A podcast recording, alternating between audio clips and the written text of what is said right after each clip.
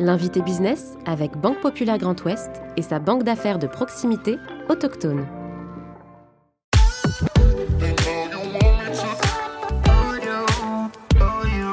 Créée sur les quais de Saint-Malo en 1934, la Compagnie des Pêches est une des rares entreprises à proposer une filière intégrée de la pêche jusqu'au produit fini. Forte de ses 320 collaborateurs, l'entreprise mise sur une pêche responsable dans le respect des hommes et de l'environnement. Un engagement qui lui permet d'atteindre un chiffre d'affaires de 50 millions d'euros. Florian Soisson, directeur général de la Compagnie des Pêches, est aujourd'hui l'invité business. Je suis Clément Lessort et vous écoutez le podcast de l'invité business. Bonjour Florian Soisson. Bonjour Clément. Merci d'avoir accepté notre invitation dans le fauteuil de, l'invité business. Et puis très heureux de vous accueillir évidemment dans ce théâtre euh, de la parcheminerie à, Rennes. Euh, on va reprendre votre, parcours. Un mot quand même sur votre père, euh, Patrick Soisson. Vous avez repris cette entreprise euh, dirigée par lui. Euh, il était d'ailleurs euh, chercheur, scientifique renommé, diplomate, également chef d'entreprise, bien sûr. comment est-ce suit cet héritage? Comment est-ce qu'on est dépositaire de, de, cet héritage, de cette succession après, passée après lui? Qu'est-ce que ça représente pour vous? Ça représente beaucoup de choses, mais non, on n'est pas forcément dépositaire, puisque je suis arrivé là complètement par hasard. Euh, en fait, en 2007, euh, mon père cherchait plutôt un financier et c'était plutôt dans mes premières armes puisque j'ai travaillé sur les marchés financiers. en me disant, euh, ça ne sera pas aussi sexiste que ce que tu fais à Paris, mais viens tenter le coup, j'ai besoin de quelqu'un. Et l'aventure a commencé en 2007. Je me suis passionné effectivement par les hommes que j'ai pu rencontrer dans notre entreprise, puisque c'est d'abord une aventure humaine. Euh, une aventure parce que euh, on part loin euh, pêcher le poisson et puis, et puis forcément des hommes qu'on rencontre au fur et à mesure. Mais pour revenir sur mon père, effectivement, c'était un scientifique, c'était quelqu'un passionné par la pêche, il voulait faire son premier embarquement à 14 ans, et effectivement, aujourd'hui, bah, je suis toujours ses conseils, donc, qui m'aident à avancer. Dans la direction de cette entreprise. L'envie pour vous, quand même, ça correspondait à l'envie de revenir ici sur le territoire et de quitter Paris, non? Comment Pas du tout. Hmm. Pas du tout, c'est vraiment le. Mais comment il vous a convaincu euh bah, Je pense que dans sa tête, il voulait euh, peut-être qu'un de ses enfants prenne la suite un jour. Et c'est une entreprise familiale, donc c'est une entreprise de long terme. c'est une entreprise qui qui essaye de prévoir, euh, enfin prévoir c'est très difficile dans notre métier, mais en tout cas euh, on a une vision sur le long terme et on essaye de maintenir cet esprit familial et euh, je pense qu'effectivement quand j'ai vu au départ quand j'ai rencontré les capitaines, les marins, mmh. etc., je crois que je me suis vite passionné. à cette, enfin, je me suis passionné, j'ai été passionné par cette entreprise et j'ai eu envie de la faire avancer. On évoquait euh, ce passé euh, scientifique, cette dimension euh, scientifique de, votre père. C'est important d'avoir cette connaissance, cette fine connaissance des fonds marins quand on dirige une entreprise de, pêche. De comprendre, de connaître son terrain de jeu, de savoir, de connaître les enjeux, effectivement. De, oui, je pense que c'est important. Mmh. c'est vrai que moi, j'ai pas du tout cette formation. Je l'ai appris sur le tas. Euh, je me suis intéressé, j'ai euh, découvert beaucoup de choses en tout cas. Et puis, euh, je crois qu'on s'appuie d'abord sur des avis scientifiques extérieurs qui déterminent les taux admissibles de capture au niveau de la pêche aujourd'hui, dans tout l'Atlantique Nord. Et c'est sur ces avis scientifiques qu'on voilà, estime ce qu'on va pouvoir capturer l'année suivante. Il existe justement, et notamment on parle souvent de Bruxelles, qui donnent des indications sur les, quotas de, pêche. Ce sont des contraintes pour vous aujourd'hui ou réellement justement des façons de préserver la, ressource qui viendrait à manquer? Alors, les avis scientifiques, effectivement, sont des indicateurs, en tout cas, qui euh, doivent permettre de euh, mener l'entreprise. Euh, les négociations qui se passent à Bruxelles entre les différents États côtiers euh, voilà, sont des moments difficiles à passer parce que des échanges ne peuvent ne pas se faire. mais surtout, je pense que le quota, on a ses spécificités en France, c'est que les quotas appartiennent à l'État français. Et je pense que la France et le gouvernement français doivent avoir plus, être plus proactifs dans les directives menées à Bruxelles. Florence Soisson, est-ce que, autrement dit, on est encore dans une situation de, surpêche et est-ce qu'un jour, on va manquer de poissons, on n'en aura plus dans, nos assiettes Pour vous poser la question plus directement? Alors plus directement, c'est très direct effectivement. Euh, non, pour moi, effectivement, aujourd'hui, on a plus de 60% des espèces qui sont euh, euh, gérées sous le rendement maximal durable. Pour simplifier, par mon passé financier, c'est ce que je disais, la biomasse représente un capital qui produit des intérêts chaque année. Il ne faut pas prélever plus que le capital. C'est vrai qu'il y a certaines espèces. Plus que les intérêts. Sinon, on remet en question son capital. Et on remet en question son capital. Euh, en revanche, effectivement, euh, je pense que beaucoup de progrès ont été faits ces dernières années dans la gestion de la ressource, dans le respect des avis scientifiques. Et euh, je pense que les États pêcheurs, en tout cas, en sont bien conscients. Les, consommateurs, d'ailleurs, comment ils se comportent? C'est-à-dire que la consommation de poissons baisse par un souci de responsabilité ou au contraire parce que les gens mangent un petit peu moins de viande, ils ont tendance à se reporter mécaniquement sur le poisson qui reste de la viande.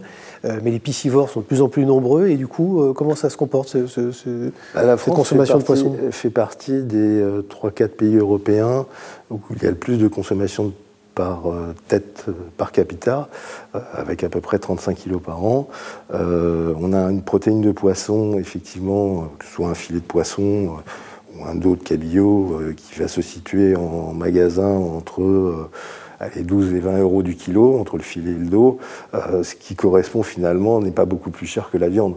Donc effectivement, c'est une ressource protéique qui est, euh, on va dire, acceptable, je pense, en tout cas, même dans une période d'inflation euh, où les prix, on sait que la consommation peut être ralentie, mais en tout cas, les prix sont en correspondance avec d'autres protéines animales. Alors justement, vous parlez de ce prix au kilo, Monsieur l'ancien DAF, peut-être rapidement et en quelques mots, qu'est-ce qui détermine le cours du poisson.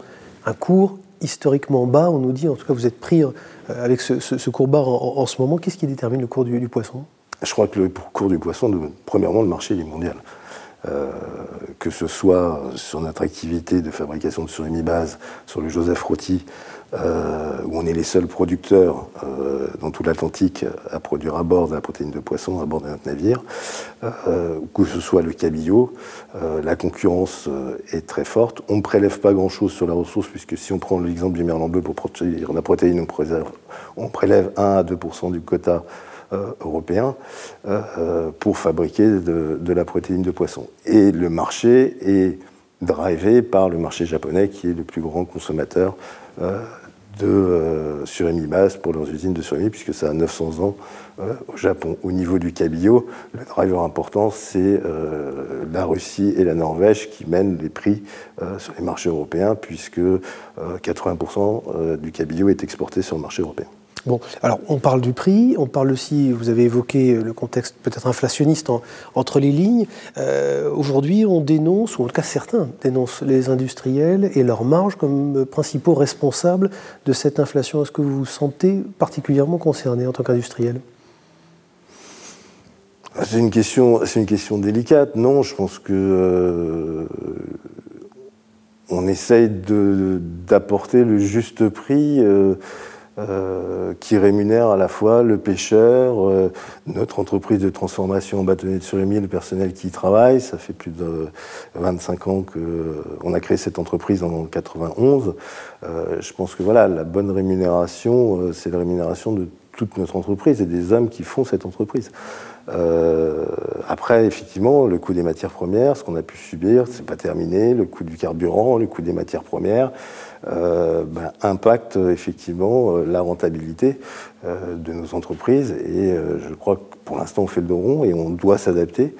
Et les négociations ont déjà commencé, je pense, avec la grande distribution. Bon, négociations avec la grande distribution, négociations aussi avec les pouvoirs publics. il faut noter ce cri d'alerte du président du conseil départemental du, Finistère, ah, du Finistère. à, l'attention du, président de la République. vous êtes pris justement en étau entre un cours bas du poisson et puis un prix du gasoil qui continue d'augmenter, ou en tout cas des baisses qui, diminuent, est-ce qu'il compare ça je veux dire, à, une situation proche de, l'effondrement de l'industrie du, textile À l'époque, vous vous sentez également concerné par, par ces sujets-là? Vous, vous partagez ce, ce cri d'urgence, ce cri d'alerte? On partage ce cri d'alerte. Aujourd'hui, l'avantage que nous, avons en tant que euh, pêcheurs, c'est de proposer aussi des aliments produits à bord, surgelés bord, directement prêts euh, aux nouvelles méthodes de consommation euh, du consommateur final. C'est-à-dire que par exemple aujourd'hui, euh, quand vous produisez euh, du cabillaud en général, c'est un filet pauvre en arête qui va être surgelé bord, etc. Nous, sur notre navire, les progrès technologiques, on va aller proposer un dos découpé surgelé bord 6 heures après avoir été pêché et qui garde toutes les propriétés organoleptiques du, du filet de poisson. donc c'est en faisant des produits de découpe adaptés aux, aux, aux circonstances économiques qu'on peut subir actuellement, euh, en faisant plus de produits de découpe prêts à la consommation, euh, qu'on va pouvoir euh, conserver ou en tout cas garder nos marges. Le but de notre entreprise, depuis sa création en 1934, c'est toujours d'essayer d'apporter le plus de valeur ajoutée à nos captures. Hum. Peut-être un, dernier mot, vous évoquez justement ces, bateaux et leur capacité à transformer le produit à l'endroit de leur, de leur pêche, on, l'a bien compris les conditions de, ces marins euh, pêcheurs. Nous, en tant que terriens et, païens, clairement, sur ces questions, on ne soupçonne pas la difficulté de ces métiers qui sont considérés parfois comme les, plus dangereux au monde.